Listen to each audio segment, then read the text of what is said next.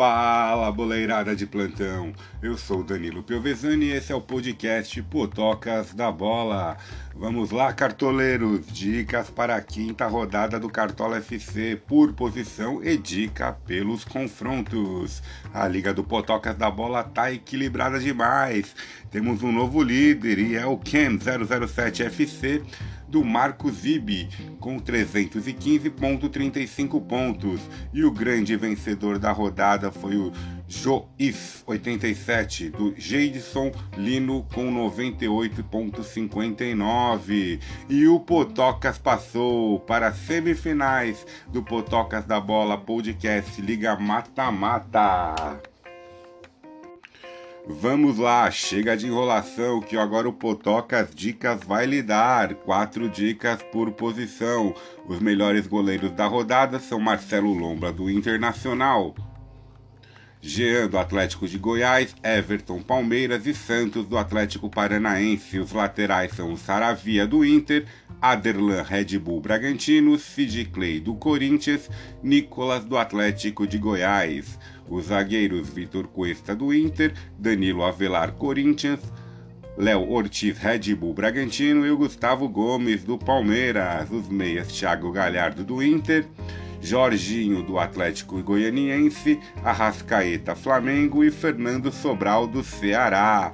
Atacantes temos o Aleandro Red Bull Bragantino, o Jô do Corinthians, o Bruno Henrique do Flamengo e o Marinho do Santos.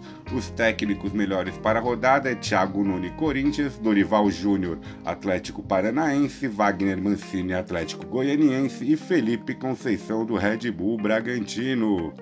Os melhores capitães são Jô do Corinthians, Saravia do Inter e Bruno Henrique do Flamengo, junto com o Marinho que está mitando muito, minha gente. Essas foram as dicas gerais, agora por partida. O mercado do Cartola fecha nesse sábado, dia 22 de agosto, às 15 horas, porque já temos o primeiro confronto Atlético do Paraná e Fluminense. Desse jogo eu indicaria o Santos, o goleiro do Atlético do Paraná, e o Léo Cittadini do no meio-campo do Atlético Paranaense também. No Fluminense, apenas Nenê, que está jogando muita bola e fazendo os gols do Flu. No Inter, a zaga do Inter, é, apesar do Atlético ter chance de fazer muitos gols, mas Saravia e Vitor Cuesta, porque eles têm uma defesa bem consistente, o Internacional. No meio-campo, o Galhardo, tá? No Atlético, eu indicaria o Guilherme Arana, o Johan e o atacante Marrone. Goiás e Atlético de Goiás é um clássico lá do Centro-Oeste, né? Do Goiás eu indicaria Tadeu, o mito do ano passado, né? Que o Atlético de Goiás pode chutar bastante pro gol e Vitor Andrade, o atacante goiano. Do Atlético de Goiás, Jean, também é a mesma coisa. O Goiás pode tentar vir, tá motivado agora com a chance de um novo técnico. É, Jorginho e o Jorginho meio-campo. No Flamengo, Diego Alves no gol, porque vai ser um clássico, no Botafogo pode arriscar bastante, né? É, no meio-campo, Arrascaeta e Bruno Henrique. O Bruno Henrique eu diria de capitão, porque o Bruno Henrique ele sempre faz gol no Botafogo, nas estatísticas vocês podem ver. Bruno Henrique sempre guarda o dele contra o Botafogo. No fogão, Gatito Fernandes também é uma boa opção, né? Porque o Flamengo vai chutar bastante pro gol. Pedro Raul, centroavante, fez muito gol no Campeonato Carioca, mas ainda não marcou no Brasileirão. E no meio, Bruno Nazário.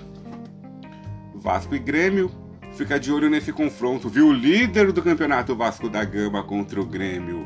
É, o zagueiro Leandro Castanho do Vasco é uma ótima indicação. Ele está pontuando até sem fazer, tomando gol. É, no meio-campo, Benítez. Benítez. E no ataque, Germancano, né? O cara guarda todo o jogo. E no Grêmio, indicaria PP e o monstro Pedro Jeromel. Mas fiquem de olho no Grêmio, nos jogadores do Grêmio, porque o Grêmio vai jogar a final do Campeonato Gaúcho na próxima quarta-feira. Então pode ser que o Renato Gaúcho poupe alguns jogadores, tá? Para esse confronto contra o Vasco.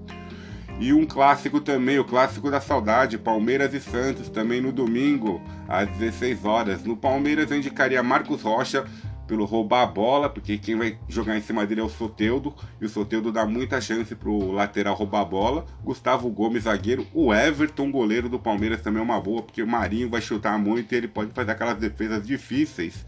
No ataque do Palmeiras, ninguém. No Santos, Carlos Sanches, sempre uma boa, o cara dá uma bola parada, né? Marinho, o monstro do Cartola até agora no, na competição, né? Red Bull Bragantino. Esse é o jogo acho que mais tranquilo pro Red Bull, conseguiu ganhar a primeira partida contra o Fluminense, né? Vai jogar mais solto. Léo Ortiz é uma boa na zaga. Claudinho e Aleandro, que eu dei a dica do Aleandro na semana passada, na quarta rodada. Eu falei que o Fluminense tomava muito gol de centroavante, ele guardou dele, viu? Do Curitiba não indicaria ninguém, só o goleiro Wilson para defesa difícil, que ele tá mitando o Wilson, viu? Esporte e São Paulo é um jogo incógnito. São Paulo vem mal, o esporte vem mal. No esporte eu colocaria Jonathan Gomes. E no São Paulo, Thiago Volpe, que está mitando bastante. A outra partida é Ceará e Bahia, a final da Copa do Nordeste. E no Ceará, Fernando Sobral, o moleque pontua sempre. Vai aqueles 5, 6 pontos. ele dá uma assistência e fizer um gol, já dá aquela mitadinha. O Vinícius voltou já no último jogo, é um ótimo meio-campo para essa partida, tá? E o Kleber, o centroavante, apesar de ter jogado mal contra o Vasco, mas é um bom centroavante. No Bahia, Douglas Friedrich, por causa de defesas, né? Que o Ceará pode tentar chutar bastante pro gol.